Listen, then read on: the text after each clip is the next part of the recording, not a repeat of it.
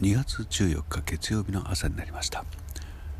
え昨日降り出した雨が夜遅くに雪になりちょっと夜遅く外に出てみたところ、えー、これはちょっとだけ積もるかなと思って期待をしたんですけれども、